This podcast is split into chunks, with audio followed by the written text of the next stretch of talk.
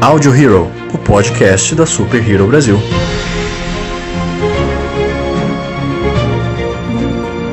When a humble bard graced a ride along with Geralt of Rivia, along came this song.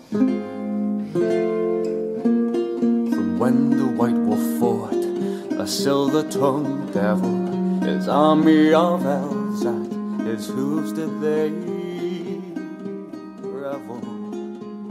Olá, senhoras e senhores de todo o multiverso, sejam bem-vindos a mais um Audio Hero, o podcast da Super Hero Brasil. Eu sou o Luan Pierucci Eu sou o Lucas Algebaile. Eu sou Joyce Freitas. e estamos aqui juntos mais uma vez, hoje com um participante especial. Eu gostaria que ele se apresentasse para vocês. Fala aí galera, meu nome é Altamiro Júnior, eu sou lá do Popcast. É um prazer estar aqui no Audio Hero pra gente falar dessa franquia maravilhosa aí que é o The Witcher. É isso aí, como o Altair mesmo já disse para vocês, nós estamos hoje aqui juntos para falar um pouco sobre toda a mitologia e toda a história de The Witcher. Aproveitar, né, que a saga ela tá no, no hype não só pelo jogo que ela já lançou há 5 anos. Pois é, gente, The Witcher 3 já tem 5 anos, acreditem se quiser.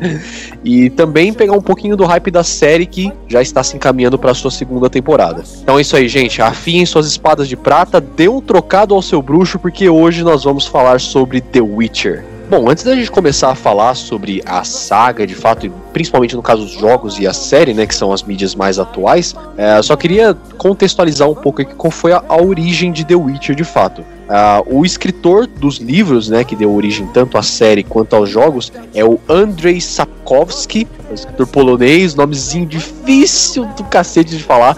É, cara, eu tava desesperado aqui pra tentar ler isso aqui, cara. Pois é, cara. É difícil. Tem um, tem um Z no- depois de um R. É, é difícil, cara. Polônia é complicado. E a saga The Witcher, de fato, ela surgiu como um compilado de contos. Na verdade, o primeiro conto, ele é o conto Wedsman, que é o The Witcher, né? Que ele foi um conto escrito em 1986 pelo Sapkowski para um concurso de uma revista chamada Fantástica. É, o conto, na verdade, ele ficou em terceiro lugar e por conta do- dos fãs do, do Sapkowski, que já tinha escrevido alguns trabalhos menores, terem gostado muito da ideia, de toda a pegada, todo a- a- aquele universo que ele havia apresentado de um pouquinho ali no, no, no conto, e pressionaram o cara para fazer mais, ele acabou escrevendo outros livros que deram início, né, que deram- compilaram no primeiro livro da saga, que é o, o Último Desejo. O Último Desejo ele passou por algumas reformulações, ele foi lançado como The Witcher primeiro, só que essa versão ela estava meio desatualizada, ele relançou depois como O Último Desejo, que acaba sendo o, o livro inicial realmente da saga. Esse conto, inclusive, não é desconhecido para quem já assistiu a série, porque na verdade ele é aquele contrato que o Geralt pega para poder livrar a maldição da Striga, né, que é a filha do rei Foltest. Acho que quem assistiu a série lembra que é um episódio muito foda, inclusive. E assim, não só o primeiro conto, né, que particularmente dessa parte de contos, né, separados assim de The Witcher, é o meu favorito. Acho que ele é o que tem a melhor ação, a melhor, melhor enredo e ele é bem sinistro, assim, ele apresenta todo esse universo pra você também. Ah, praticamente todos os contos do primeiro livro eles são adaptados da série. Na verdade, a primeira temporada ela é um compilado, né? Ela dá uma enxugada nos dois primeiros livros, que é o Último Desejo e o Espada do Destino. Principalmente o segundo livro é o final ali onde ele encontra a Ciri e aí realmente que a gente chega no ponto alto e o ponto, o foco realmente da saga, que é a Ciri, porque apesar do Geralt ser o ponto chave da história, ele é o cara, ele é o Witcher. A Ciri realmente que é a protagonista dessa história toda, sabe? Hum, interessante, interessante. É, na, na série, é, acho que, como você tá falando, que junta contos e compila os dois primeiros livros, acho que tem algumas passagens que na série acabam ficando muito rápidas, né? É, até uma coisa que eu observei assistindo é que algumas passagens de tempo ou algumas idas e vindas entre passado e presente, você demora ali o processamento de dados a rodar. Você fica assim, o que que tá acontecendo? Peraí. Você dá uns 5 segundos ali dando. Ah, ok. Ele tá mostrando o que aconteceu antes. Porque em alguns episódios as passagens não, não são claras. Isso tem a ver com a produção da série, não tem nada a ver com, com a história em si. É, algumas passagens de tempo ou algumas é, idas e vindas não são óbvias imediatamente, né? Você leva um tempo para absorver a informação. Eu levei, eu, ficava ali um minutinho, dois minutinhos prestando atenção no que estava rolando para entender que era uma eram momentos diferentes. E inclusive essa questão que você falou do, do momento em que mostra como é que foi é, o, o, o contrato do Geralt, como é que foi a história do. Como é que é o nome mesmo? De dele pegar lá sem saber o que que é, dele pedir o negócio sem saber o que que é. Ah, sim, da, da lei da surpresa. Isso, isso. Negócio da lei da surpresa. A lei da surpresa, o que que você ganha? Uma criança. Exatamente. É a lei da surpresa, o que que eu ganhei? Uma criança, que ela tava, no caso ela estava grávida, que ela pode dar uma criança. E você viu, oi? Como assim, criança? é engraçado. Assim, uma das minhas principais críticas à, à série é essa questão mesmo do tempo, sabe? Eu acho que, eu não sei se eles usaram isso como recurso, né? É, como é uma série, é uma adaptação, sabe? Mas eu, eu também fiquei meio assim com essa questão do tempo, sabe? Na série. As espécies de corte de tempo que a gente vê lá. É, você fica meio que de verdade procurando, às vezes o tic-tac ali, opa, peraí, isso aqui, vamos por aqui. Então não fui eu, obrigada. eu, eu achei, assim, a gente até gravou é, sobre a série e eu acho que foi uma das críticas, assim, que a gente levantou, sabe? Porque ficou. Não, não é que isso seja um demérito pra série. A série é muito boa, sabe? Em, todo, em muitos aspectos, assim. Eu posso estar até falando besteira aqui, mas eu tive um feeling de Game of Thrones ali, pô, aquela. Ah, Os primeiros episódios, totalmente. pô, velho, aquelas lutas assim, bem coreografadas, assim, pô, muito foda. É, mas eu também eu acho que essa questão da passagem do tempo assim poderia ser um pouquinho mais direta, mais clara, mas não é demérito não, sabe? É, não- essa essa questão da passagem do tempo, ela realmente foi introduzida principalmente é, totalmente na série mesmo, porque nesses dois primeiros livros, né, que são realmente as adaptações da, da série, é, uma coisa que eu gostei, inclusive, foi terem explorado o passado da Yennefer, que é uma das personagens principais tanto dos livros, jogos e série. É muito Porque boa no ela. primeiro livro, exatamente, no primeiro livro você, ela, você tem a apresentação dela só no último capítulo, no último conto, que é realmente toda aquela treta que dá com o Jin, tudo lá, que tem o Yesker, que ele fica com o pescoço sinistro lá. É, essa é a primeira vez também que ela é apresentada no livro, mas também ela não aparece antes, assim, ela, a gente não tem esse o passado dela, a gente só sabe muito pouco dela no livro, e isso acho que foi uma adição muito boa na série, realmente. E aquela morada da Yennefer, né, cara? Quando o Garrett entra lá com, com o Dandelion, né? De certa forma que. Ele é praticamente o Dandelion, né? Se eu não É, tô... ele é o Dandelion, exato. É, Dandelion, é. é. E é aquela coisa bem louca lá, assim. É muito legal. ass- Assim, eu posso dizer que junto com Silent Hill e, e algumas poucas coisas, o Sonic, assim. Claro que não é adaptação de videogame, a gente sabe que veio do livro, né? Mas ah, todo mundo conheceu The Witcher mesmo pelo jogo. Mas é Sim. muito legal. É muito legal você ver, assim, é, algo, né, que, que fez muito sucesso no videogame ser bem adaptado, né, cara? Assim, muito legal. Não deixa de ter aquele toque do jogo, mas também tem aquela pegada de filme interessante, assim. Muito legal a série, velho. Muito legal mesmo. Sim, e um elenco muito bem escolhido.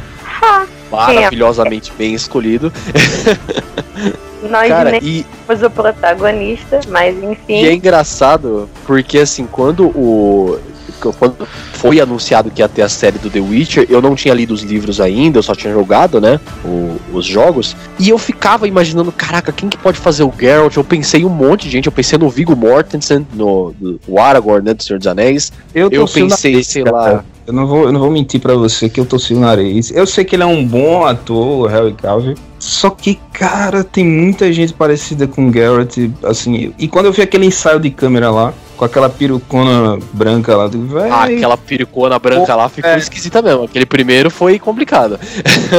Mas bom, né? Bom que ele. Assim, o mais interessante pra mim na série, e eu tava com muito medo quando eu fui ver, é porque eu sou um mau caráter. Eu comecei a jogar o The Witcher o 3 esse ano, sabe? A vergonha, no fim da geração, né, cara? Mas eu- o meu maior medo quando eu fui ver a série é que eu não conseguisse ver o Geralt, sabe? No Henry Cavill, assim, sabe? É, e assim, eu me surpreendi porque, pô, ele interpretou muito bem, cara, assim, sabe? Foi muito legal, assim, sabe? Eu achei muito. Ele tá fazendo um papel muito legal, assim, sabe? E eu tô, tô no hype, assim, pra, pra essa segunda assim, temporada. E diz que o Henry que correu atrás do papel, né? Que ele Foi. queria, queria fazer. Ele é, porque tinha o Harry. Errado tudo e ele queria fazer, ele insistiu e correu atrás do papel. O Henry o Cavill monta PC, né, velho? Monta PC, jogador de The Witch. É, então. Tá É, ele já revelou em várias entrevistas que ele é muito fã da saga do- dos jogos. Ele leu todos os livros, né? Então ele é muito fã do personagem. E você vê nas entrevistas que o cara tá empolgado, sabe? Ele, caralho, eu sou o Geralt, sabe? é, é muito bacana essa empolgação. E o cara entregou uma atuação, assim, sensacional. É, que nem o mesmo Altamiro falou. Apesar da série ela ser uma adaptação dos livros, diretamente, da história dos livros, cara, não tem como negar que tem muita coisa do jogo ali, porque realmente o The Witcher 3 ele foi um dos jogos mais famosos dessa geração e que realmente apresentou de fato todo esse universo pra para quem não tem acesso, não tinha acesso aos livros, né? Nunca procurou, na verdade. Uma, crítica que eu vi, eu não sei se bate, né? Quem teve contato com, com os livros, é que os bruxos, né? São muito mal utilizados no jogo, assim, sabe? E, e justamente eu tô jogando agora, tô numa parte lá que tem um castelo que é só, só de bruxos, assim, tem, tem o Vizimir e tudo mais. E, e no jogo em si, eles criticam muito, sabe? É, eu espero que na série é, se eu não me engano, é isso mesmo, aparece lá, eles falam do Vizimir na série e tudo mais, né? Provavelmente Sim. ele vai aparecer e tudo mais, assim. E eu espero muito, cara, dessa segunda temporada do The Witch, assim. Eu sou, eu sou engraçado, a galera brinca muito comigo lá no, no podcast, porque eu não assisto muita série, cara. Eu sou muito focado assim, ah, quero ver isso. E não sou como a galera que consome muita série, tipo o Diego, lá, lá do Elementar, lá do, do, do podcast. Mas eu tô muito hypado porque eu quero ver esse desenvolvimento. E quando você tá jogando o jogo, você fica com essa vontade, assim, cara, o que, que eles vão apresentar na próxima temporada, assim, sabe? Espero ver Sim. o, o, o Henry Cavill barbudo, pô, tipo o Garrett do terceiro, assim, vai ser muito foda, velho. Eu só Pô, não sei se vai ser verdade, nessa, velho. Eu só não sei se vai ser nessa. Mas. é, provavelmente, sei lá, uma terceira, uma quarta temporada. Eu. Muito, muito no hype, assim, cara. Assim, os bruxos, é, eu até entendo a, a, a falta deles, assim, tanto na série quanto nos jogos. Porque nos livros, assim, é, é, desde- é descrito desde o começo que ah, os Witchers, eles estão meio que em falta, assim, sabe? Em Kaer Morhen mesmo, que é a escola do lobo, que é onde o Geralt treinou, tudo assim, é, que ele foi treinado pelo Vesemir. É o É, castelo, lá né? realmente só. Isso, é o castelo deles lá. Lá realmente só vive o Vesemir, o Eskel, o Lambert e o Geralt que vai lá de vez em quando. Só, Uhum. realmente. Porque os Witchers, apesar deles serem esses caçadores de monstros, né? Por conta das mutações que eles passam, que eles, é, eles são treinados, sabe? Desde criança, eles têm todo esse lado sobrenatural deles, assim, que é feito realmente pra matar e caçar monstros, eles são vistos de uma forma muito pejorativa pela sociedade, sabe? E, apesar do cara estar lá pra ajudar, é, eles sofrem, eles são- sofrem preconceito, São chamados de pessoas né? caçam isso, eles são chamados de aberração. Muitas pessoas caçam Witchers, sabe? Tanto que é uma profissão extremamente perigosa, não só por conta dos monstros que o cara tem que caçar, mas também por conta da sociedade que não ajuda, sabe? Isso é mostrado, inclusive, no primeiro episódio, que ele. que o Geralt ele entra na, na taverna lá e os. O, porra, o cara nem senta na mesa direito, os caras já querem expulsar ele de lá, sabe? que na série, em mais de um momento, eles frisam se, se dirigindo ao, ao Geralt que, ah, você é um dos últimos. Sua raça Hum. já praticamente não existe. Sim.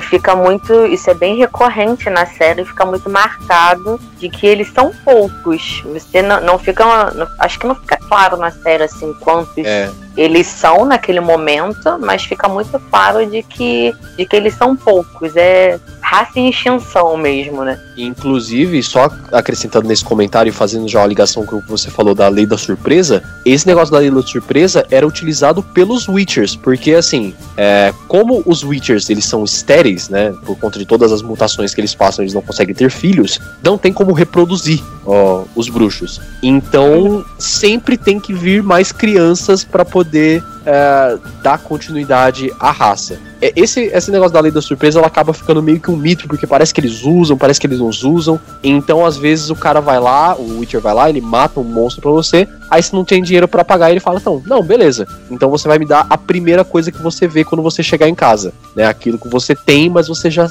aquilo que você não sabe que tem, mas você tem. E geralmente é uma criança. Então eles pegam a criança e levam para poder treinar como um Witcher, mas muitos dos Witchers eles são órfãos abandonados pelos pais mesmo, que é um exemplo do, do Geralt, que foi abandonado na frente de Kaer Morhen. Uhum. É, eu posso fazer um paralelo entre o jogo e a série. É, eu tava é, dando uma estudadinha pra pauta, né? Que a gente ia gravar hoje, e eu achei interessante porque assim, eu tava vendo aqueles vídeos promocionais, aqueles CG. é, do lançamento do jogo, não sei se alguém aqui viu. Tem uma, tem uma dessas cenas que ele encontra uma, uma mulher bonita, uma ruiva lá na, cantando lá, e na verdade ela é um demônio, né? E assim, Sim, é uma lâmina. isso, é muito foda aquele, aquele CG. Puta, assim, é muita série, cara. Aí eu lembrei da série, porque assim, para ele derrotar esse inimigo, é, é, esse monstro, ele, ele se fode, cara. Ele, ele é mordido, ele toma poção. E eu, eu lembrei muito do Geralt do, da série, velho. Porque muitas das vezes ali, ele. Ele, é, ele apanha, velho. Ele apanha feio mesmo, assim, sabe? Demais. E assim, como eles captaram bem a essência, sabe?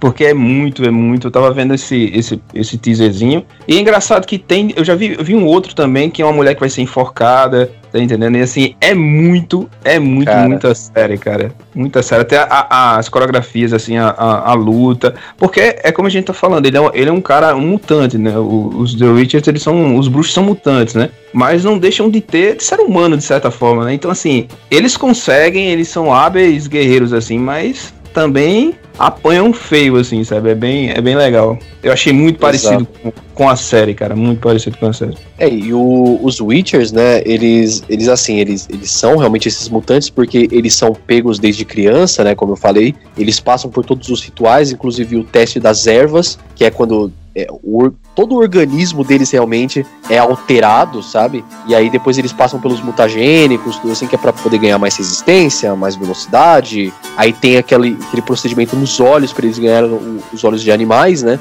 E então, assim, eles são sobre-humanos em todos os aspectos, apesar de não ser tipo um super-homem da vida. E, e é bacana que assim, eles têm as duas espadas, né, que é muito clássica, que é a espada de prata para monstros e a espada de aço para para humanos e criaturas não mágicas. E, e é bacana porque assim, o, o Witcher, eu já queria puxar uma coisa pro Lucas falar agora que é muito fã de RPG aqui. O Witcher, obviamente, como toda obra fantasiosa, é baseada muito nos jogos de RPG. E nessa breve descrição que você ouviu aqui agora dos Witchers, assim, em qual classe mais se encaixaria um Geralt da vida? Cara, assim, pela descrição, como vo- vocês sabem, eu sempre sou muito sincero, cara. Eu não vi The Witcher em nada. eu conheço alguma coisa, claro, né? Alguma coisa a gente viu, né? O jogo, coisa e tal. A gente sente mais ou menos a ambientação. Cara, o The Witcher que eu, que eu vejo, né, pela descrição que vocês fazem, ele é meio mistura de um guerreiro, né? Aquele guerreiro clássico, né? O cara do espadão mesmo. Mas ele tem um certo grau de magia, né? Um, né, o bárbaro, né? Do RPG. Que, né, tipo, o bárbaro é o cara, né? Fortão, né? É, o, o, o Geralt, né, né, no caso, que eu acho que é o nome do personagem principal, né? é, ele incorpora um pouco dos dois, um pouco da, da, da sapiência né, do, do mago, mas ele tem aquele guerreirão dentro dele. Pelo menos é, é assim, é o que eu senti do, do, do, do que eu vi do personagem, cara. E é bacana você falar que essa questão do mago, porque os Witchers eles conseguem lançar feitiços. Feitiços simples, que são chamados Sim. de sinais, né? Que é um negócio extremamente útil no jogo, puta que pariu. É, comparando são- assim com, com Não, outro velho. jogo, né? O Diablo representa um pouco melhor, talvez, isso, né?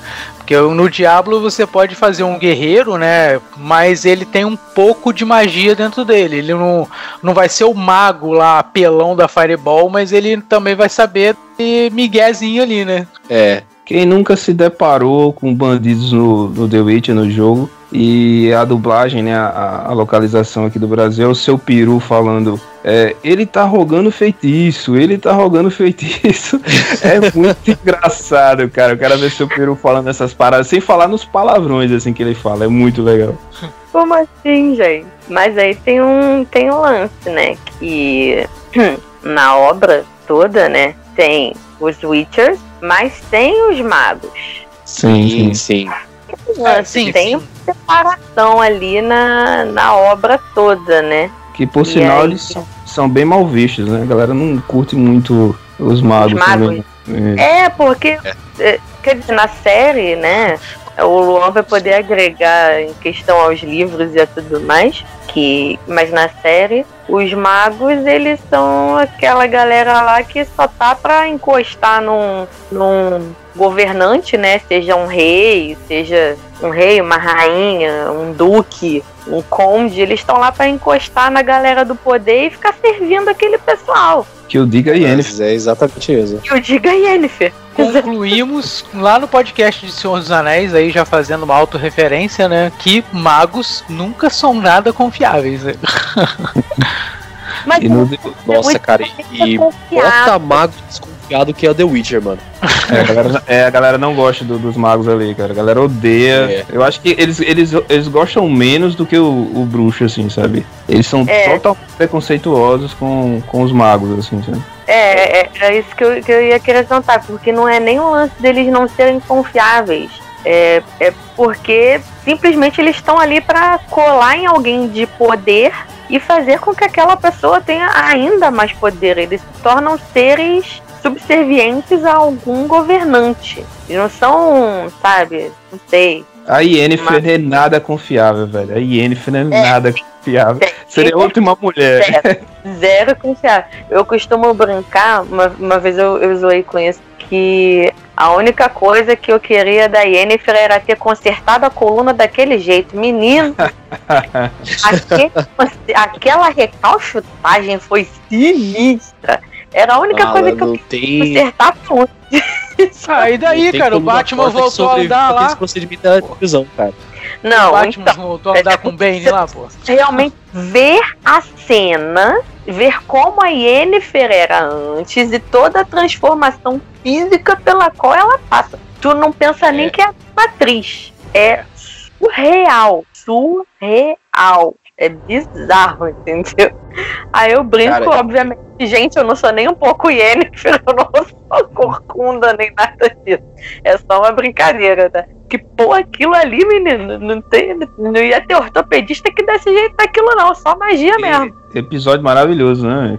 Pô, que- não, que Exatamente. Que é, é muito intenso, né? É o mesmo episódio que o Geralt tá lutando com a Striga, inclusive. Que ele é, tem aquele paralelo, né? Dele lutando com a Striga e o a Yennefer fazendo o procedimento dela lá. É, é bem sinistro esse episódio, É cara. a maldição da, da princesa. Se eu não me engano, é o terceiro episódio. Isso. Cara, é muito massa, velho. É muito Quem massa. é essa garota? Fala pra mim. Vocês estão falando Aí. tanto nela? A, a Yennefer, É. A Yennefer é maga. cara, a, é, ela, a Yennefer, ela, é- ela é uma feiticeira, né? Que ela, assim, ela é o amor da vida do Geralt. Porque, Uhum. assim, é bacana que já trazendo pro, tanto pro, pros últimos episódios da série quanto pros últimos, os últimos capítulos do livro, o Geralt e a Yennefer, eles são ligados pelo destino ser toda uma treta com um gênio lá tal, e o Geralt ele acaba pegando os desejos do gênio, e quando a Yennefer ela tava prestes a morrer, ele tinha tipo, acabado de conhecer ela, mas já tinha batido o Tchan ali, tá ligado? Ele já era o, era o, o crush de primeira vista do Geralt. Né? Porque o Geralt, cara, o Geralt ele passa o rodo em todo mundo, mas quando ele vê a Yennefer, acabou, cara. Desmontou o cara, entendeu? Né? E o último desejo dele era é para não perder ela. Então o gênio ele concede esse desejo e eles acabam ficando ligados pelo destino. Tanto que acontece um monte de coisa durante os livros, mas eles sempre se encontram no final porque realmente é o destino deles, sabe? Aham, entendi. É. É a magia da coisa, né? Exatamente. Mas no, jogo, mas no jogo isso é mais aberto, né? De certa forma tem, tem uma abertura maior pra isso aí. Embora eu concorde que o, o Geralt é um, sei lá, um asno, assim. Ele, com relação a Yennefer, ele é arriado os quatro pneus, assim, sabe? É, Totalmente. na série, cara. Pô, na série também, aquele episódio do dragão e tudo mais ali, que meio que eles rompem, a couro do Henry Cavill é, é, é muito é muito Geralt do jogo também. O Geralt do jogo é ridículo, assim, pra Yennefer.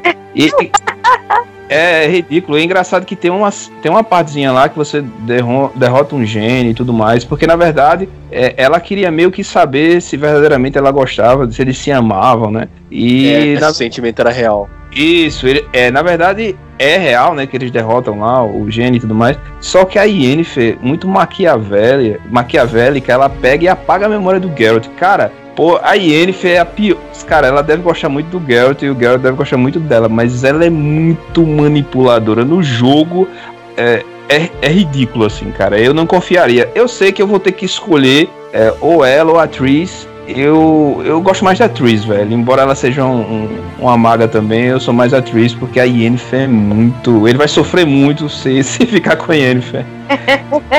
Cara, eu, eu gosto muito da Tris também, ela é uma personagem sensacional. Tanto que na primeira vez que eu, que eu joguei o The Witcher, né, eu acabei fazendo merda porque eu tentei ficar com as duas e o Geralt ele se ferra no final. aí, assim, na segunda jogada que eu joguei recentemente, depois de ler os livros, aí eu parei, eu falei, cara, mas é impossível eu terminar isso aqui com outra pessoa que não seja a Yennefer, porque ela realmente ela é uma personagem muito manipuladora. Ela visa da beleza dela, assim como todas as feiticeiras, né? Porque o, aquele procedimento estético que elas fazem lá em Aretusa para ficar bonita, não é à toa, né? Porque como elas vão para as altas cortes, serem conselheiras dos reis, elas têm que ser bonitas para seduzir e manipular os caras, entendeu? Então ela uhum. utiliza disso ao extremo, sabe? E apesar dela passar o rodo em todo mundo também, que a Yennefer é pegadora, cara. Ela ela tem um negócio pelo Geralt também, cara.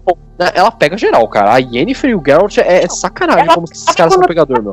Quando ela desentorta, ela pega 10 vezes mais. É Exatamente. Pô, muito louco isso. Depois sou eu que faço as piadas ruins aí. Não, mas eu... não é nada, é um fato. Ela real, na série ela pega enquanto ela tá torta. Tipo, ela é muito torta. E depois ela Nossa, pega... agora que eu entendi a piada, meu. Nossa, cara. Pô, caraca! ela, ela é, é, de fato, ela é, faz a conexão aí. Pô, Deus é, céu, cara. Pô, essa você demorou, hein? Você demorou pra essa, pegar, hein, cara. Essa, eu, essa, eu, essa eu não tinha entendido, cara. Agora que eu peguei. Puta que pariu. da, da série, né? Você esqueceu dessa parte. E assim, eu queria comentar um, um, pouco mais sobre a questão, né, que vocês falaram do, do dos, dos, feiticeiros. Uh, os feiticeiros no universo do The Witcher, eles têm, têm duas escolas de feiticeiros, tipo, tipo Hogwarts mesmo, tá ligado? A escola de Aretusa, que é a escola das feiticeiras, e a escola de Banard, que é a escola dos feiticeiros, né? Eles realmente são criados desde pequeno, assim, também. Uh, os feiticeiros, eles também são estéreis, né? Então, sempre precisa de mais crianças chegando e chegando. É, eles são criados desde sempre para serem conselheiros da, da alta corte, sabe? Então sempre um reino alto ali vai ter um feiticeiro do, do lado, como um conselheiro, tudo assim. Tanto que eles têm o conselho dos feiticeiros, né? E tem um ponto de muita importância no quarto livro, que é o golpe de Tened. Essa eu não vou nem falar o que, que é, porque eu quero ver isso na série. Isso vai ser, assim, é um dos pontos mais altos do, da saga dos livros. Quem lê os livros tá ouvindo aí vai concordar. É um golpe de estado envolvendo todos os feiticeiros e o Vilgerfortz, que é o, o feiticeiro vilão da saga, sabe? E é muito bacana, é a partir desse golpe que os feiticeiros eles acabam caindo na desgraça, sabe? Que é o, o que o Altamiro ele falou que eles passam a ser, assim, odiados por toda a sociedade, sabe, do, do The Witcher. Hum, e, bom, isso para eles explorarem só talvez numa terceira temporada. Provavelmente, eu acho, infelizmente. Segunda, né? Não, Já não. que o, o Garrett acabou de encontrar a Siri, né? Então, é, exatamente. desenvolvimento deles dois antes de ter as outras, os outros pontos altos, né? Então, na cronologia do jogo, isso aí é prequel, é passado. Ou, ou vai acontecer no The Witch 3 mais pra frente? É, na, na verdade, os jogos eles servem como continuações do, dos, dos próprios livros, né? Ah, o Sapkowski, inclusive, ele, uhum. ele é meio relutante com tudo isso, porque ele vendeu os direitos pra, pra CD Projekt Red lá atrás, né? Quando eles fizeram o primeiro jogo. Só que, tipo, ele não considera os jogos como sequência uhum. direta do, dos livros, entendeu? Mas para mim, como eu amo os jogos, pra mim é sequência direta, que se foda, sabe? E eu acho que cada assim, o autor. Cara, se for no autor, cara. Pra mim é sequência direta o negócio. Cada, cada side mission ali merece uma série, pô. Porque é, é, engraçado, tem jogos assim que te deixa mal acostumado. Eu acho que The Witcher, The Last of Us, Horizon Zero Dawn são umas que são jogos assim que quando você vai pegar outros que não oferecem aquilo ali, você fica meio assim, porque as missões principais do The Witcher, pô, sem comentários. E tem side mission, assim, que, cara, eu, olha, eu olhava assim e fazia side mission. Cara, isso dava uma série, isso dava um episódio, assim. porque é muito, cara. é muito bem escrito, assim, cara. Mas eu já, já tinha me falado que a questão dos jogos, assim, não tem. É, só é o universo ali, mas não tem muito a ver com, com a cronologia do- dos acontecimentos, né? E aquela caçada selvagem, tem no, tem no livro Caçada Selvagem? Sim, sim. A caçada selvagem, ela tá totalmente ligada com a, a Siri, né? Que já era um outro ponto que eu queria entrar aqui, inclusive. Que a, a caçada selvagem, eles são um grupo de elfos Anel. Porque os elfos, eles são divididos em três grupos nos livros. Os Anel, os Unside, que são os elfos do mundo dos humanos, por exemplo. E os Ansevir, que são os, os versados, que são os elfos mais sinistros. Os, ah, eles são é, anciã, anciões, etc.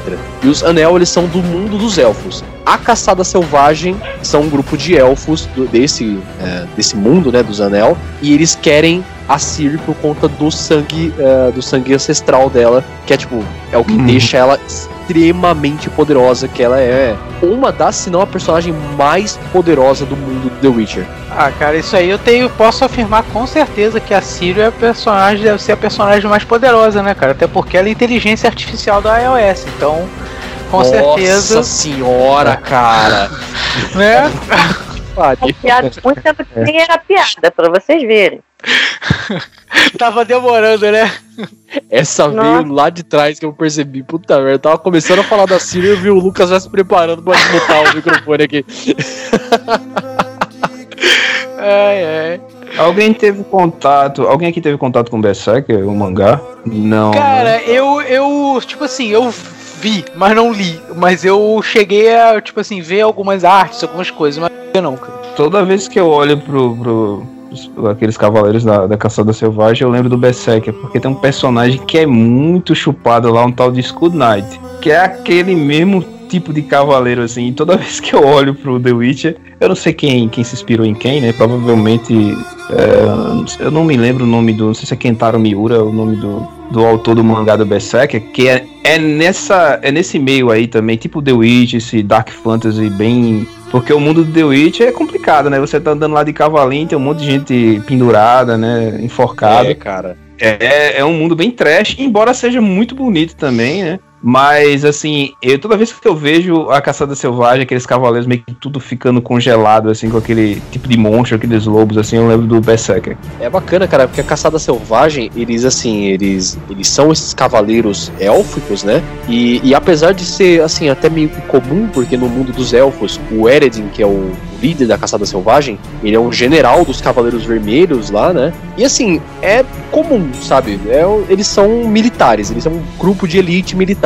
Só que quando eles vêm pro mundo dos humanos, eles têm toda essa esse misticismo, toda essa, É, essa paranormalidade entre eles, porque assim, é quando a caçada selvagem ela passa, quando as pessoas veem a caçada selvagem, eles meio que encaram aquilo como um mau presságio, um presságio de guerra, é, um presságio de pragas, assim, sabe? E é bem bacana porque além de criar todo esse misticismo, deixa muito mais sinistro a presença, a presença da caçada selvagem também. Sim, sim, sim. E assim, a, a Siri, como eu tava comentando, né? No terceiro game, ah, meio que o, todo o, o move a história realmente é a caçada selvagem caçando a, a Siri. Porque os livros, sem dar muito spoiler, eles terminam realmente com a Siri escapando da caçada selvagem e dos, elf, dos elfos, né? Do mundo dos anel. Então ele meio que dá esse ponto de, de partida daí, sabe? Porque esse sangue ancestral da Siri, ele permite ela a viajar entre o espaço e o tempo. Então calcule o nível de poder dessa menina.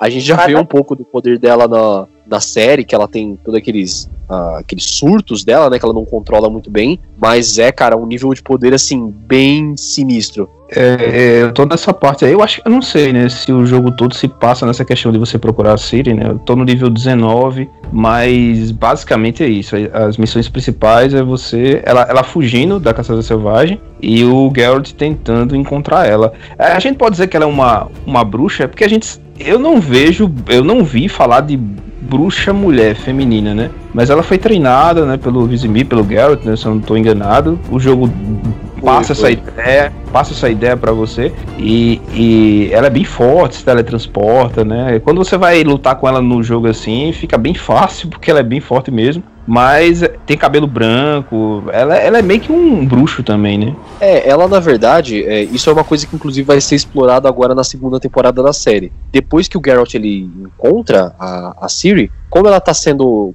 basicamente caçada pelo exército de, de Nilfgaard, que é, o- que é o exército vilão né, de toda a saga, ele pensa no lugar mais seguro que ele pode levar ela pra tomar conta, que é Kaer Morhen, onde ele, onde ele nasceu, cresceu e sabe onde ela vai ficar escondida, né? Então, eh, no livro fica muito claro, ele meio que fala assim, pô, já que ela vai ficar aqui, pra ela não ficar tédio, pra ela não ficar ociosa, vamos treinar essa menina, cara, vamos ensinar ela a, a lutar, pelo menos assim ela sabe se defender. Porque realmente os bruxos não existem bruxas, mulheres, né? São só homens mesmo a, a, a cultura dos bruxos. Galera, vocês me desculpem, depois de meia década, eu tô muito hypado com o jogo, eu fico sempre levando pro lado do jogo, assim. Mas eu ia justamente perguntar uma parada do jogo pra vocês, cara. É, tipo assim, é, eu tô ouvindo vocês falar de, RP, de, de RPG, não, de, de, de elfos e de anões, e, cara, como é que é a representação de- dessa galera aí? Tipo, é a clássica, eles alteraram, como é que é? Porque vocês conhecem pelo menos um pouquinho né, do estereótipo de cada um deles, né? Eu acho que é bem clássico, né? Bem, bem clássico Ah, é mesmo. bem clássico, cara. Bem clássico mesmo. Porque, assim, os anões é, é aquela, sabe? É o, é bicho tanque. Que, inclusive, o, o meu anão favorito da, da saga toda é o Zoltan, que ele aparece no, no- nos jogos, né? E Uhum. ele vai aparecer na série, na série mais pra frente também. Cara, o, o Zoltan é muito sinistro, mano. Ele é daquele tipo que carrega um machadão mesmo, vai pra cima dos caras que é cinco do tamanho dele, entendeu? Né? Então é bem clássico a definição do RPG, sim. É o Total Berserker. Exatamente. Eu não lembro, eu não lembro. Eu, eu tava fazendo uma side mission e terminei encontrando com uma raça é, que era uma mulher com chifre, é, tipo um chifre de bode, de- sabe? E ela tinha os pés, né? Assim, da, da cintura pra baixo, ela era tipo um bode, Ah, assim. É, é, é muito interessante, assim. Eu, eu acho também que é, eles não mudaram muito, é muito característico mesmo, anão, elfo, todas as raças que você pode ver, até mesmo as criaturas, vamos dizer assim, sabe? Eles não fugiram muito, não. É muito. É muito RPG mesmo, assim, sabe? RPG de tabuleiro, assim, eu acho, sabe? Muito RPG. Não, totalmente. É, inclusive tem uma, uma parte, eh, mais lá pro quinto livro, né, que, ele, que eles realmente formam um grupo assim. E, cara, nesse grupo tem, tem de tudo. Tem um vampiro, tem o Geralt, né, que é o meio que o guerreirão, tem a arqueira, tem o anão, tem o, o, o total guerreiro mesmo, que é o Kahir, que ele já apareceu na série, inclusive. É, é- vira realmente um grupão de RPG mesmo, assim, é muito É, bacana, cara. Total mesa de RPG, né, cara? Até porque Isso. no grupo de RPG que eu tinha, né, tinha e eu era um paladino da vida, né? Então era meio bem contraditório, né?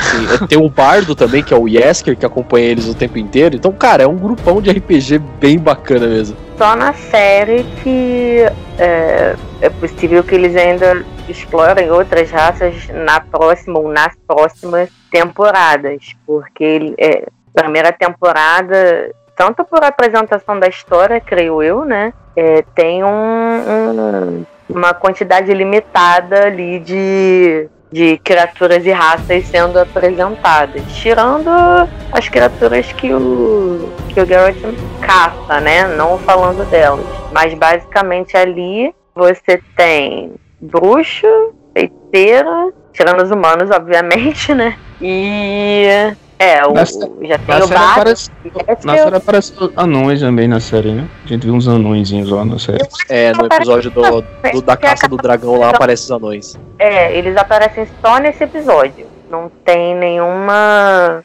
Não tem nenhum outro contexto, né? Bem chatos, por sinal, né? Nossa. Vontade Cara, de é uma da- das minhas críticas de, de personagem mesmo assim na série é o, o Yarpen Zigrin, que ele é um dos anões mais famosos da, da saga dos livros, e ele aparece nesse episódio da, da, da caça do dragão. Ele é o anãozão principal lá, não sei se vocês vão lembrar. Cara, Sim. no livro ele é, ele é arrogantezão e tal, assim, ele, ele é boca suja o tempo inteiro, ele xinga todo mundo. Mas, cara, eu achei que na série eles deixaram o cara muito chato, sabe? Você não consegue muito simpatizar com ele trapalhão, né, velho? Ficou muito trapalhão, É, né? cara. Ali, né? Nossa, você fica meio com raiva dele. Tipo, pô, chato pra caralho, meu irmão. Alguém dá um soco nesse cara, faz alguma coisa. O que, Ele, vocês, ach- o que que vocês acharam da, da questão do CGI, da, dos efeitos da série, assim? Vocês gostaram? eu acho que pra uma série de streaming tá de alta qualidade. Cara, Henry achei Cavill bem estrelando, né? Decente também, viu? Não, sim, sim, é verdade, né? Eu também acho, porque assim, é, foi a primeira temporada, né? Ela não investiu demais, não é uma HBO, né? Mas, Né? é, mas sim, sim É um- ficou bem Netflix, acho que apesar de competente. investir muito, tem umas restrições orçamentárias, né? Porque tudo também depende do, do tamanho do sucesso que, que a obra fizer. Então, óbvio que eles investiram pesado, porque o, o cast ali foi caríssimo, gente. O Henry Cavill, o protagonista, pô, só o dinheiro do casting ali foi uma fortuna. Mas. E assim, o, até as, as criaturas que ele, que ele enfrenta, cara, elas são muito bem feitas, sabe? A série ela começa com ele enfrentando a Kikbora no, no pântano lá, que é aquela aranha gigante, né? Cara, é, é uma cena que, que salta aos olhos, sabe? É é impressionante, é bem bacana. Até a Striga mesmo, né? Que é no terceiro episódio, quando ele cai na porrada nela, com ela lá dentro do castelo. Sabe, o bicho é, Sim, é sim, sinistro, é feio, sabe? É bem, é bem, Muito, muito bem feito. Verdade. Melhor episódio ali, na minha opinião. Agora eu vou ser chato, cara. Eu, eu não gostei muito do dragão, velho. Aquele efeito do dragão lá que fala, o dragão dourado, né? Ah, o velho? dragão eu também. Eu achei meio. Assim, é como vocês estão falando, ela é impecável é, para uma série de, de orçamento. é, não é baixo, mas eles contiveram ali. Provavelmente na segunda temporada a gente vai ver melhorias, né? Porque a série meio caiu no gosto da galera assim. Mas eu, ah, se eu fosse criticar alguma coisa ali com relação a, a visual, eu falei isso lá no, no, no podcast, deu. Ah, a galera caiu, ah, matando, falando. Mas eu só achei meio estranho aquele dragão. Se tivesse um pouquinho melhor, assim, cara, não tinha o que falar, assim, porque ela é, é- é muito legal. Eu senti muito o feeling do, do, do Game of Thrones, sabe? Embora que medidas proporções, né? Que a pegada é um pouquinho diferente, mas eu- minha única crítica foi essa, assim. Foi o dragão que eu achei meio, meio estranho. Nada dragão, talvez, né? É o design mesmo dele. Tido assim, né? Não tão. Não à altura de outras coisas que já tinham aparecido, né? Sim, sim, verdade. Principalmente essa primeira cena, né? Que, que ele tá lutando lá com aquela, aquele monstro do pântano lá, que é cheio de tentáculo, assim, que. Caramba, já começa assim, cara. Você já olha assim, opa, já começou assim. É Cara, verdade. e assim, esse episódio, né, trazendo meu lado chato agora de, ai, eu li o livro, não sei o quê.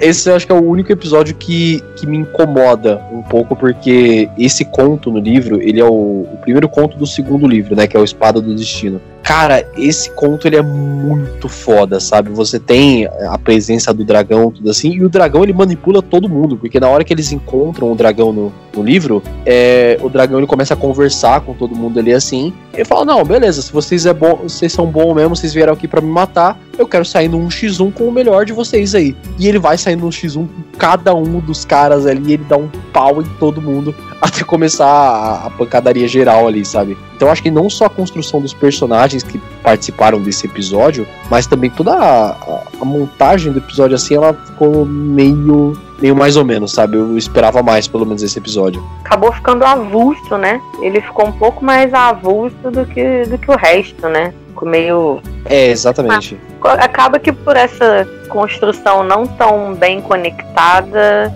e não tão bem feita, a história ficou meio voando ali, meio desconecta um pouco. Esse é o principal problema de adaptação, né, cara? Principalmente quando tem literatura, assim, tem um livro, a galera sempre torce o nariz, assim, porque sempre tem alguma coisa que não vai, né, é, chegar nas expectativas, assim, sabe? Eu que não, não, não nem nunca vi os livros assim, sabe? Eu, é um bom episódio. O ator que faz o, o dragão lá, né? Quando ele tá transformado em humano, é um ótimo ator, cara. Muito legal, assim, sabe? Mas é, dá a impressão mesmo, aquele episódio dá a impressão de ser uma coisa grande, sabe? Mas no fim das contas, assim, meio que na série não, não tem todo esse peso, né? Tá? Então eu acho que talvez é, futuramente, na, na segunda temporada, possa ter algum arco aí do, do livro que seja nessa pegada e talvez. Ou tenha, né? é, essa ênfase toda, ou talvez não. É tipo a questão do, do Game of Thrones, né? Medidas proporções lá, aquele episódio lá da, da batalha que ficou muito escuro e tudo mais, né? É, eu gostei, muita gente não gostou. É, e eu acho que tem muito disso em adaptar, sabe? Tem muito disso em adaptar. Mas mesmo assim, eu acho que esse episódio do Dragão é um bom episódio, assim, sabe? É um ótimo episódio. A série toda é muito boa. E assim, é, é legal, né? É, essa questão que a família falou, porque a, a, saga, cara, dos livros, ela, ela é contida, assim, no, em sua maior parte, sabe? Mas ela tem os seus pontos que são os pontos, uau, que foda. É esse golpe de Tenet que eu falei, que é um, um acontecimento gigantesco na saga. Lá mais pro fim do livro tem a batalha de, do fim dos livros, tem a batalha de Brenna, que é a batalha, assim, nível Batalha dos Bastardos mesmo do Game of Thrones, sabe? Eu tô bem ansioso para ver o que eles vão fazer. Então é legal ele, a série, ela tá tendo bastante fama, assim, ela ser bem popular, porque assim a Netflix libera um, um cachê a mais pro pessoal ali para poder fazer um lançamento a mais, para poder trabalhar de uma forma mais livre ali tudo na série, sabe? Mas saca que tu tem grande chance de se decepcionar mais pra frente, né? Já que tu teve contato com os livros. provavelmente, muito provavelmente. Eu tô me preparando aqui, cara. Fotos que lançaram, né, Luan? Saíram mais fotos. É verdade, é Lá no nosso site que dão um hypezinho maneiro aí pra segunda temporada. do possível treinamento. É, nas fotos, a, é a, a, o treinamento da Siri, exatamente, que é um dos pontos mais legais do terceiro livro, cara. A Siri ela é uma personagem muito bacana porque você acompanha o crescimento dela no livro, sabe? Aconteceu, não só no livro, mas também na série. Aconteceu tudo de errado com a menina. Ela perdeu os pais, ela perdeu a avó, né, que é a Calante, no ataque, no, no massacre de, de Sintra. E, cara, ela tá jogada nesse mundo. Ela pega o Geralt como uma figura paterna, o Geralt é um pai para ela realmente. E assim, ela, ela é forçada a, a encontrar um jeito de sobreviver. Então você vê a transição dela daquela menininha fofinha que ela é sempre pra virar berés mesmo, assim. Eu tô muito ansioso para ver como que eles vão fazer isso. Pois é, e justamente as imagens que liberaram, que ela já tá bem diferente, são total. Uh, abrem totalmente o caminho para que é isso que vai acontecer na segunda temporada. Vai ser o treinamento dela,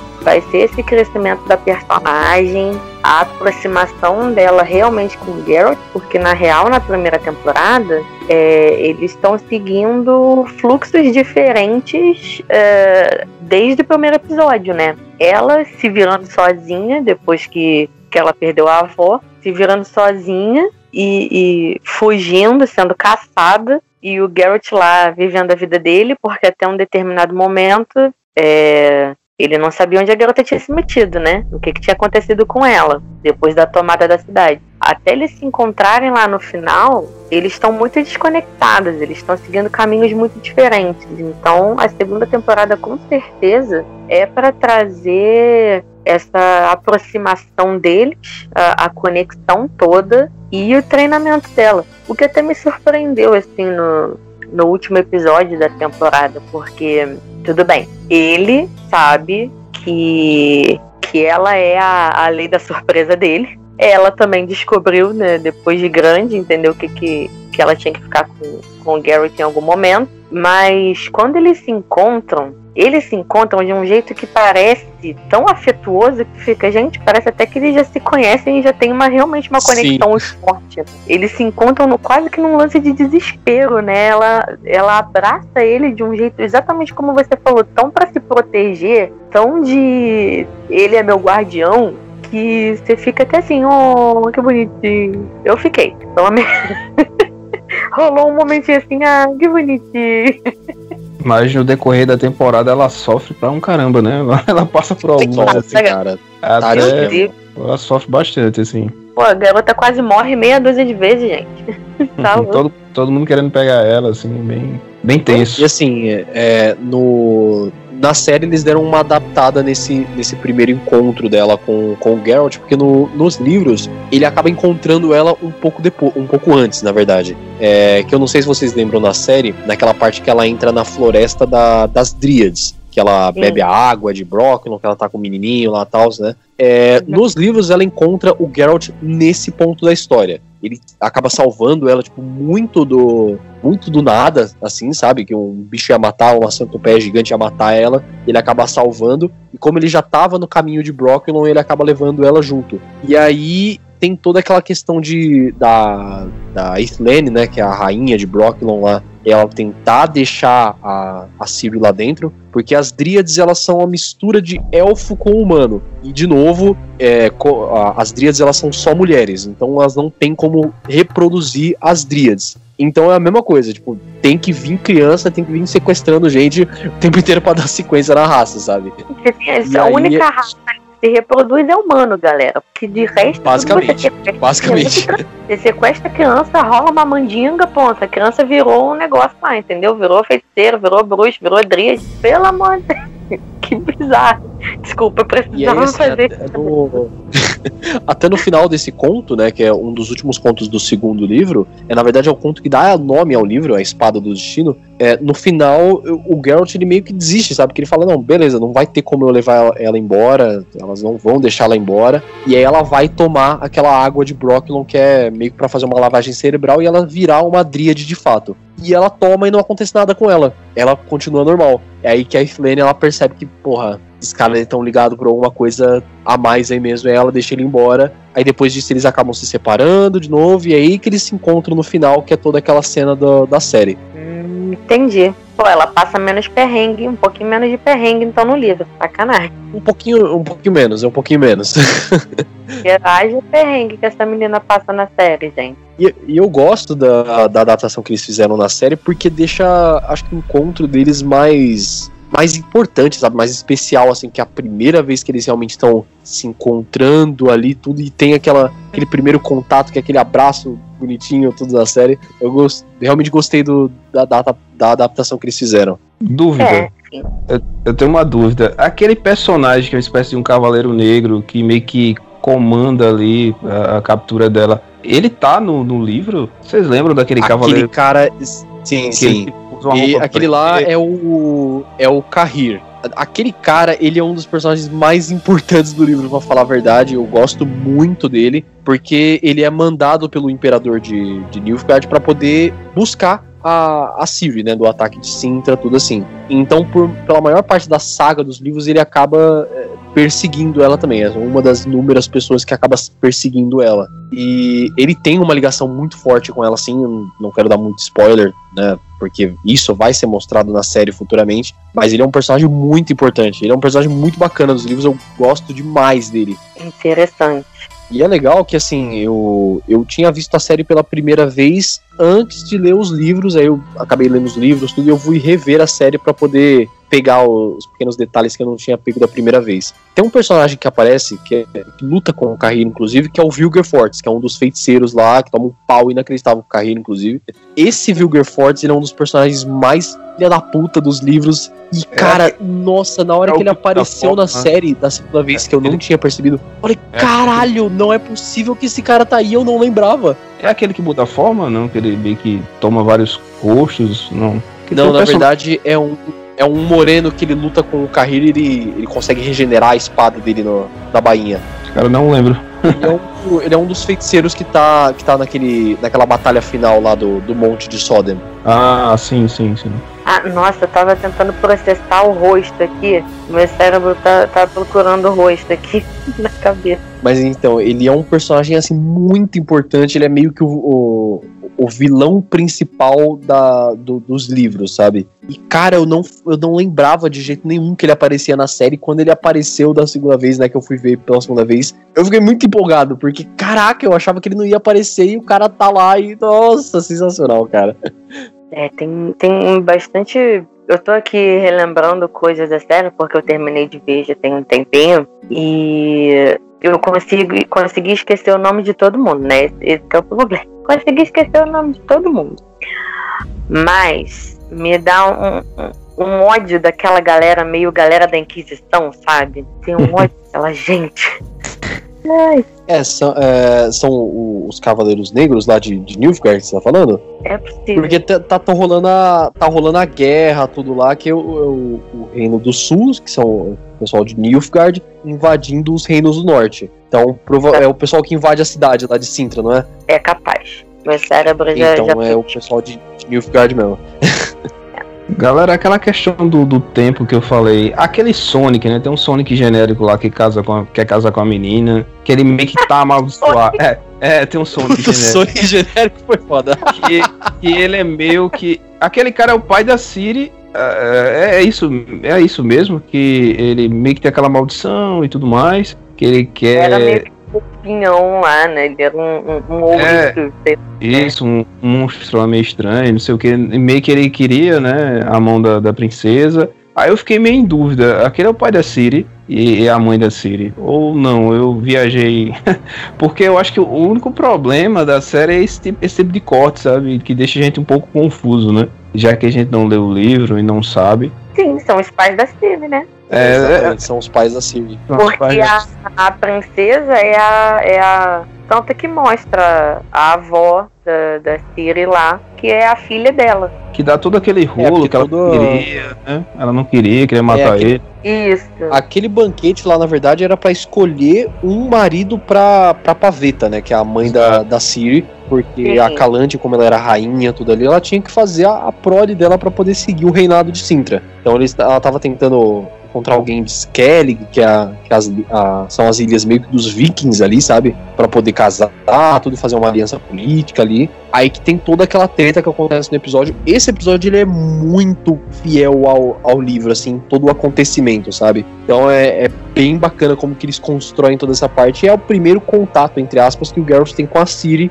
ali, porque é aí que sela realmente o destino dos dois. Exato. Sim, esse episódio, é, realmente a Tamara tem razão. Esse episódio é um dos que ficou mais. Você demora mais pra entender que é no passado. Porque é praticamente o episódio inteiro sobre essa, sobre essa história, né? E, e não tem essas passagens de tempo óbvias. Então, acho que é o episódio que você mais demora a entender que é anterior aos acontecimentos que eles estão vivendo. Mas é exatamente isso. São os pais da Siri e aí tem toda a problemática. Mas até quando, quando ele, o porco espinho humano, chega lá, ele ele chega para tentar fazer entrar na disputa pela mão dela e também lá tomando é, é, ele se colocando com direitos também de porque ele também é de um determinado reino que poderia lutar pela mão dela enfim tem uma tem um contexto ali né e ele entra na, na disputa e pior que o cara acaba com todo mundo né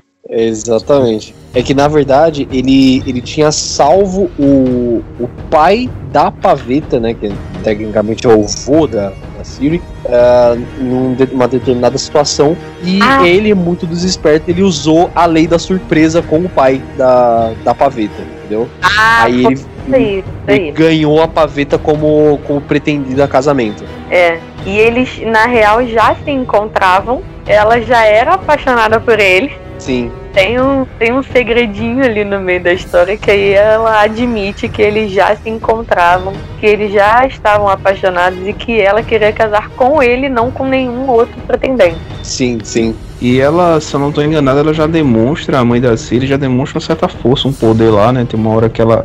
Faz um Tem. tempinho. tem- Então faz um tempinho que eu, fiz, eu vi a série, mas ela começa a recitar alguma espécie de feitiço. Ela, ela já é bem poderosa, a mãe dela, assim, sabe?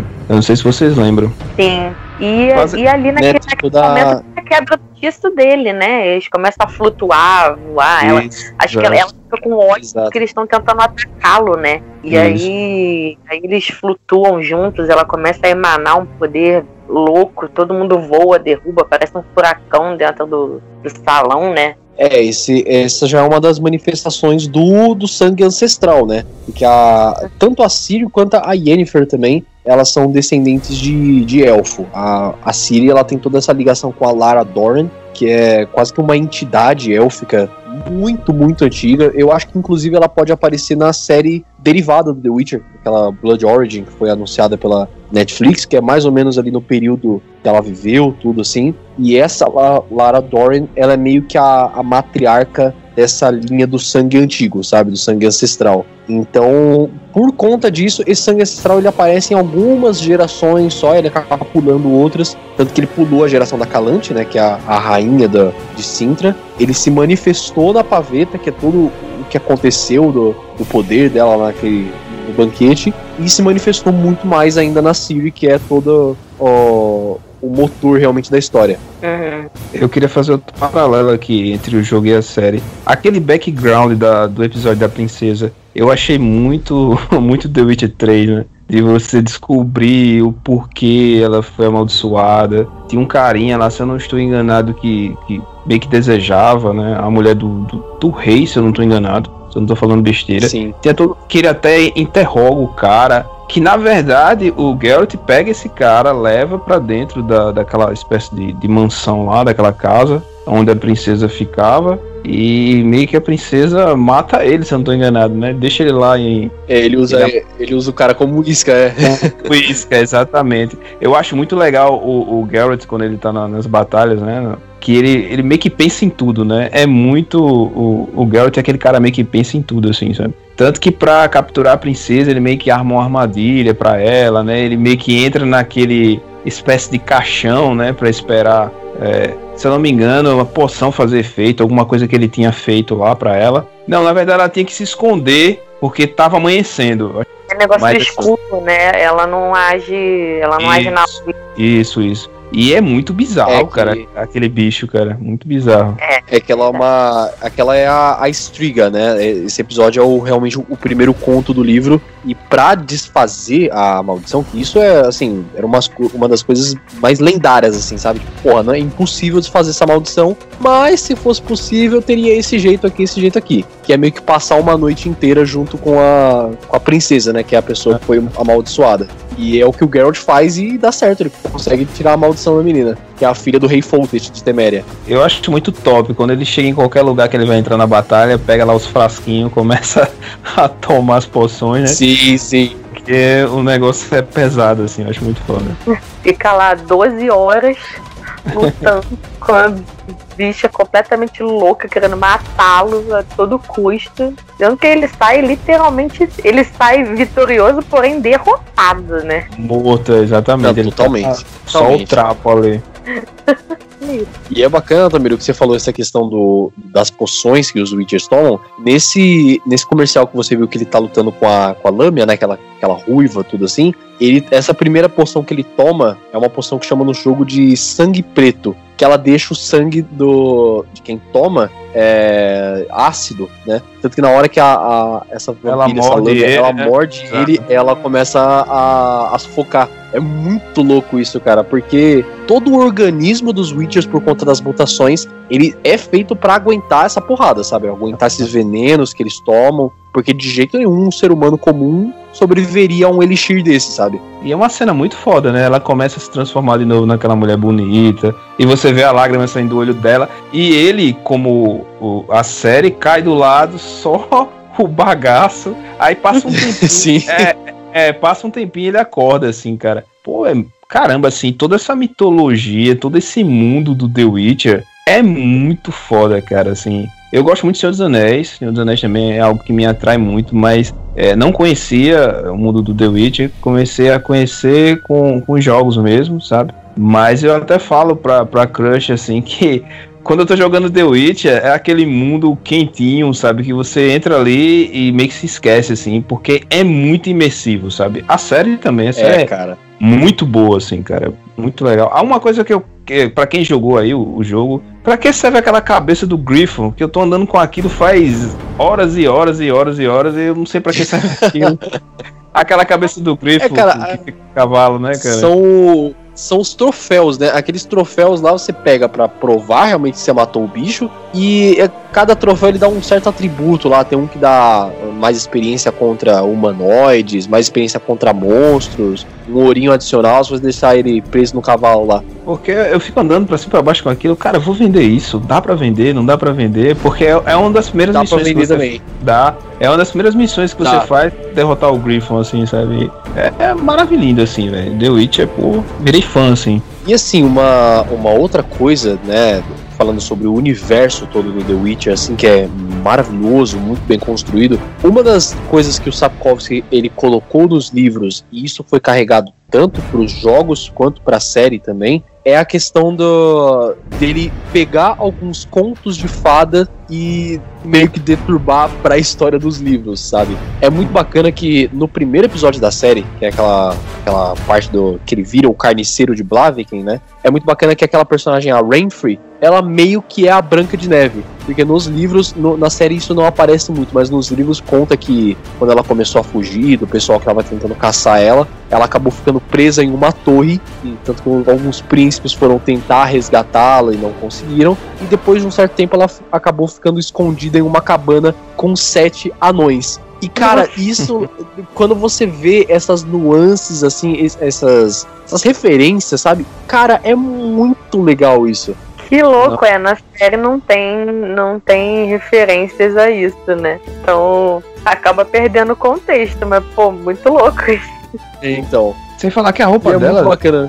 Ela usa o capuz e tudo mais. E tem é, cenas de luta bem legal nesse episódio, no primeiro episódio, se eu não tô enganado. Não, demais, demais. É porque ela, ela tá tentando matar o, o Struggleborn, né? Que é aquele, aquele feiticeiro que tá na, na, na, cidade, que é de Blaviken, que ele foi um dos feiticeiros que fez algumas experiências com ela. Ele foi extremamente escroto com ela quando ela era pequena, porque ela nasceu durante a maldição do Sol Negro, que é um, um acontecimento no universo The Witcher que acabou gerando algumas algumas crianças meio esquisitas, assim, sabe? Elas tinham uma tendência a ser meio sinistra e tal, então os magos, os feiticeiros, eles se aproveitavam disso para fazer experimentos nas crianças e ela, assim, bem bem escroto mesmo tudo que eles faziam. Então ela foi meio nessa jornada de vingança. Então ela fez um cerco na cidade ali, ela ia matar um monte de inocente até ele aparecer e ela cumprir realmente a vingança dela. É aí que o Geralt interfere e tudo, e ele mata um monte de gente, ele vira o carniceiro de Blaviken, que é um dos apelidos dele.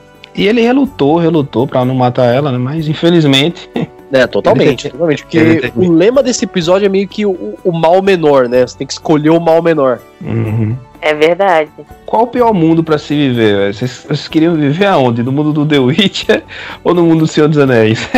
Porque são bem pesados ambos assim, né? Se você é, fosse é, viver no último jogo que você jogou, é tipo aquela, aquela questão, né? eu acho o mundo do teu... Eu acho porque o último jogo que eu joguei tem uns 20 anos. Não, um pouco menos. Deve ter uns, uns 15 anos a última coisa que eu joguei, nem sei o que, que era, entendeu? Não ia rolar, não. O mundo Mas, do The Witcher é horrível. The Witcher, eu acho que eu ficaria Cara, com o Senhor dos Anéis. É pancada. Bastante. Eu acho que depende. O mundo do The Witcher, dependendo de quem você for, até dá pra você viver bem, cara. Se você for um imperador, sei lá, se você for o imperador de Nilfgaard, o Emir, por exemplo, até dá pra você viver bem, mas, sei lá, viver como Witcher não daria não, não dá não, cara. Até vir outro reino cortar a cabeça, né, Tem muito disso, né? Né? Tem esse problema. Eu acho o mundo do The Witcher muito dark, velho. É, ele é muito é, cara, legal, ele é muito bonito, mas ele é muito cheio de misticismo, assim, criaturas é, horripilantes, assim, tem, tem muito bicho, assim. É, tanto que no jogo tem um bestiário, né? Tem muita. Tem aparições, que é umas espécies de, de espíritos que estão rodando lá. Então, assim, eu acho o mundo do The Witcher, você não teria paz se você fosse um simples aldeão ali na sua casinha. Seria bem complexo. Eu ia fazer esse comentário, porque se você for um humano, um aldeão, como você tá falando, ou seja, um Hellis plebeu, gente, você estaria essencialmente, mesmo nos, nos reinos uh, mais abastados, você te, estaria essencialmente na miséria. Você ter que ser um camponês lá plantando, colhendo para comer, porque não era um lugar, né? Ele, ele, ele une essa coisa das, das criaturas e tudo mais a uma época, vamos dizer, dos senhores feudais. Então todo mundo que Sim. morava dentro de um reino era isso, era um camponês, era um aldeão, eram pessoas que viviam da, da de, de colheita, né? Então não tinha mais o que fazer além disso. E no jogo ferrado da vida, né? E no jogo é engraçado que meio que os, é, dependendo da missão que você for fazer, é, e dependendo da entidade que tiver na região, é, acontece muito dos moradores ali cultuarem essa entidade justamente porque eles não têm com quem que proteja eles assim. Então meio que eles é começam verdade. a pagar eles começam a pagar tributos. Tem uma história lá de umas três bruxas é, que meio que toda a redondeza ali cultuavam elas porque assim é, tem até um aldeão que fala com o Geralt. A gente não tem ninguém, né? Pela gente, né? Pra nos proteger. Então a gente tem que, de certa forma, ir com a maré, assim. E é bem interessante esse, esse detalhe do mundo do The Witcher, assim, sabe? Porque é uma coisa tão grande, bem como, a gente tá é, como a gente tá falando, e é um mundo tão dark, literalmente dark, que a gente começa a ter essa perspectiva, assim, porque é muito sombrio o mundo do The Witch, assim, é muito. é, viver naquele mundo ali, cara, seria complexo, porque qualquer hora você poderia ser devorado por, um- por uma besta, ser, ser- ser morto por ladrões, assim. Banho de rio, Vlau. Quem ia tomar Não, um cara, mas você imagina. Quem Pô, ia tomar Não, mas você imagina, cara, você tá lá, você produz a sua colheita de boa, tal, não sei o que, ainda tem que pagar um imposto fudido pro reino que administra Cara. a sua terra ali, né? Se tudo der certo, se você não for invadido por. Se a sua aldeia não for invadida por, por ladrões, você conseguir colher um negócio legal, ter um dinheirinho pra pelo menos pagar o seu almoço ali da, da, da semana, aí, tipo, tá tudo de boa, aí vem um basilisco e destrói sua casa. Eu, porra, é, é complicado o cara viver nesse mundo, pô. É o pior mundo. Isso, que vacilo. Não, e assim, ali estamos nos colocando como, como aldeões camponeses. Você tá ali. Qualquer, absolutamente qualquer coisa pode acontecer. Verdade, exato. Abrir e sugar a aldeia pra dentro, né? Porque considerando os tipos de batalhas que tem ali, envolvendo, inclusive, muitos feiticeiros, literalmente tudo pode acontecer. Sim. Então é isso, sua casa pode ser destruída, você pode ser comido por alguma criatura indo tomar um banho no rio, a sua colheita pode ser destruída, ou pode ser comida, inclusive, né? Porque eu acho que um dos episódios. Me ajudem a lembrar. Porque um dos Tem, episódios. tem, tem uma criatura que tá meio que comendo Comendo os a, a plantação. rebanhos, né? A plantação. É, e- o, é o Torque, eu lembro desse episódio. É, então, gente, aí tem uma criatura roubando seu rebanho ou comendo sua colheita. Aí tu tem que chamar um Witcher pra matar a criatura. Sendo que pobre da criatura, ela tá morrendo de fome porque também não tem outra coisa pra ela comer. Gente, não, não dá muito certo. Aí, ou você também pode ser invadido não só por ladrões, como do nada pode ter uma guerra entre os reinos. A- o reino é invadido, você tem que fugir, porque senão você vai ser morto pelos. pelos. é, Pelo- pelo exército, pelos- vamos Os colocar assim. exércitos. Porra, cara. Olha em resumo, é o pior mundo que a gente poderia viver. Cara, é um, É um mundo muito merda de se viver, cara, no mundo The Witcher. Pra falar a verdade. Criatura, tu pode ser caçado. Se tu for um rei, tu pode ser morto a qualquer momento. Se for um aldeão, um aldeão pode ser comido. Pô, gente, tá muito bom isso não, hein? E antes da gente finalizar, só falando uma questão da, da- das criaturas, né, do, do The Witcher, e um pouco sobre o código de conduta dos Witchers também. Cara, as criaturas, assim, eu acho um dos exemplos nos mundos de fantasia, assim, que tem a melhor, assim, lista de criaturas, o melhor bestiário, assim, É eu já vi maravilhoso. na minha vida. Cara, é cada bicho um mais sinistro que o outro, de cada jeito singular de se você, você se enf- enfrentar esse bicho, sabe? É, um óleo específico para aquele tipo de aparição. Ah, Aí tem o basilisco, tem o grifo. Cara, é muito extenso, é muito bem feito. Eu paro e fico lendo, cara. Eu geralmente quando aparece um bicho novo, eu sempre paro e fico lendo os bestiários assim, porque é muito rico, cara. É muito legal, tem toda uma história, uma mitologia em cada fera. É, é muito legal. Eu tava até lendo agora à tarde, falando de cachorros, né? Tem uns cachorros que você encontra. E fala que em algum momento a população começou a enxotar esse tipo de cão, é, de cães, e eles foram para as florestas e começaram a meio que pegar gosto por carne podre por carne humana, sabe? Então, cara, é, eles é muito legal. Eles criaram todo um, um- um background assim do- dos bichos, assim, é muito interessante. É muito bacana, cara, porque assim, as criaturas, elas, elas têm os seus níveis de, níveis de complexidade, né? Tem o bicho que é o, tipo, por exemplo, o Drowner, o afogador, que ele é um, uma besta, ele vai pra matar. E tem, os bem aquela pegada são- de tem bem aquela pegada de peixe mesmo, né, velho? É bem totalmente, clichêzão, é, né, totalmente. Totalmente. E tem as criaturas que elas têm o seu nível de inteligência também. Um exemplo claro é o dragão dourado lá da série. E aí eu já Uhum. ligo na parte do código de conduta dos Witchers, porque isso fica muito claro nos livros. Os Witchers, eles têm um certo uma certa lista de regras de monstros que eles matam e monstros que eles não matam. O Geralt é bem chato com isso, inclusive no primeiro, no- nos primeiros livros, porque monstros que são racionais, que eles estão ali, que eles não apresentam uma ameaça, ele não mata, sabe? Ele se recusa realmente a aceitar o trabalho. Mas na série ele, ele faz esse comentário mais de uma vez, inclusive. Sim, inclusive com o Acho- dragão. É, em relação ao próprio dragão, é, tem tem um lance dele lá. É com os próprios é com os próprios elfos, é com alguém que ele que ele encontra e que a população achava que era alguma besta, alguma criatura, mas que na verdade eles descobrem que é um povo que está escondido lá. E, e assim, ele, ele fala mais, ele toca mais uma vez nesse assunto na série, que ele não fica listando quem ele mata ou quem ele não mata. Sim. Mas tem algumas circunstâncias em que, em que ele comenta que não, isso eu não faço, não. Você, eu já falei que eu não mato essa criatura. Ele, ele faz uns comentários. É, porque no. Ele, ele comenta, inclusive, que assim, é, tem muito principalmente essas criaturas que têm a sua consciência, sabe? Que não, não matou um humano ali naquela aldeia por só por matar, porque viu ali, pô, beleza, vou lá matar o cara. E não só por isso, mas também tem toda a que- a questão da, da raça estar em extinção. Porque uma da. a- os dragões, por exemplo, mesmo, no mundo do The Witcher, os dragões eles são muito raros. Então, os Witchers mesmo, eles se recusam a matar dragões Principalmente os dourados, né?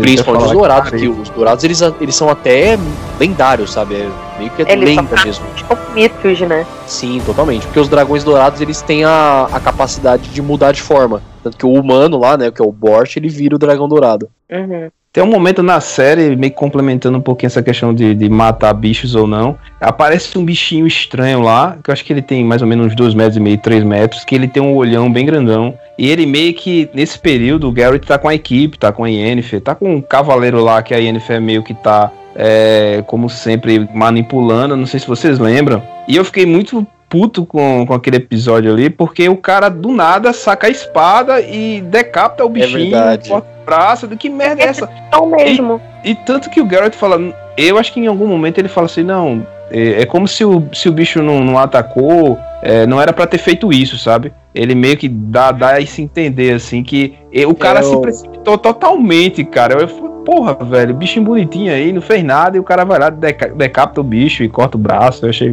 É, o Geralt, na verdade, fala assim: era só a gente alimentar ele e ele ir embora. Isso, exatamente. Exatamente, é isso mesmo. Ainda bem que aquele cara morreu, né? Alguém deu cabo da vida dele, pô. Ninguém pode fazer isso com os pets, pô. Bom, gente, o papo tá muito bom, mas a gente vai puxando o encerramento por aqui. Eu espero que vocês tenham gostado. Ah, isso aqui foi só uma pequena vírgula dos nossos comentários nesse universo gigantesco e riquíssimo que é o universo do The Witcher. Ah, nada impede que, caso vocês queiram, a gente faça mais episódios sobre The Witcher. Talvez um focado só nos livros, ou só na série, ou só nos jogos. Quando a segunda temporada lançar, a gente pode vir aqui falar um pouco só sobre a segunda temporada e o que a gente espera dos próximos anos da série, que com certeza vão ter muitos, né? É, não sei se vocês lembram, recentemente saiu uma notícia que a Netflix está planejando sete temporadas para The Witcher. Passou uma moto, não sei Pouca se? Mantendo o nível, a qualidade, pô, legal. Só espero que não, que não desande, né? É, exatamente. É que- Material base, pelo menos tem, porque a história dos livros ela é riquíssima e ela vale esse tanto de temporada, assim, sem dúvida. E fora o prequel, né? Que já E está fora o prequel. Confirmadíssimo. Que até ficou rolando nas redes uma brincadeira de que poderiam usar o, o Jason Momoa como primeiro Witcher, não foi? É verdade, cara, o Jason Momoa, ele daria um Witcher perfeito. Eu, assim, eu só coloca o Jason Momoa sendo o Jason Momoa. Acabou. não precisa No meio da série. já, No o meio cara da. já é tudo, o cara já tem um olho meio diferente, ele arremessa machado, não precisa fazer muita coisa com ele. É só ele mandar um My Boy no meio da série lá, acabou, cara. Quando eu lembro do Jason Momoa, eu lembro daquele Conan meia boca, cara, velho. Claro que ele fez muita coisa boa, mas assim, é meio que ligando ele a guerreiro, assim. Não, não é melhor nem pensar nesse filme, que esse filme é horrível. É, não, é verdade, vamos esquecer, vamos esquecer. Vamos entrar em certos detalhes. Bom, gente, agora eu só queria deixar uh, o Altamiro se despedir também de vocês e caso ele queira fazer um, um jabazinho também, então, cara, o palco é todo seu. Cara, é um prazer estar aqui no Audio Hero é, para falar dessa franquia maravilhosa aí que é o The Witcher, tanto no jogo, nos livros e na série, véio, recomendo muito aí. É, e a gente tá lá no podcast quinzenalmente, falando de tudo literalmente, filme, jogo, comidas da infância. é, e aí você pode encontrar a gente lá no Facebook, que é o facebook.com barra popcast. A gente também tem o Instagram, que é o popcast pb. A gente tem o nosso site, que é o megafono.host barra podcast barra popcast com dois S. E a gente tá no Spotify, no Deezer, é, plataforma de, de podcast que você preferir, velho. eu agradeço demais, velho. Agradeço demais por estar aqui, falar dessa franquia maravilhosa. E é isso aí, valeu. Ok, isso, cara. A gente agradece muito mesmo a sua presença. É claro que todos os ouvintes do Audio Hero, a podcast não é desconhecido, né? Já tivemos outros participantes aqui, então o pessoal sabe que é realmente de muita qualidade. Então, vale muito a pena, depois de você terminar esse programa aqui, você ir lá conferir sem dúvida nenhuma. E só lembrando você, claro, de dar uma passada no nosso site, www.superherobrasil.com.br. Nós estamos também nas redes sociais, o arroba Brasil, tanto no Facebook quanto no Instagram. E claro, continue acompanhando o nosso podcast semanal, o Audio Hero, sempre baseado em puro achismo e teoria da conspiração. É isso aí, gente. Não se esqueça de dar um trocado pro seu bruxo depois do final desse programa e até semana que vem. E se você quiser ver mais conteúdo como esse aqui, é só você acessar as nossas redes sociais Super Hero Brasil, tanto no Facebook quanto no Instagram, e também dar uma olhada no nosso site superherobrasil.com.br. Dá uma passada lá, tenho certeza que você vai gostar muito.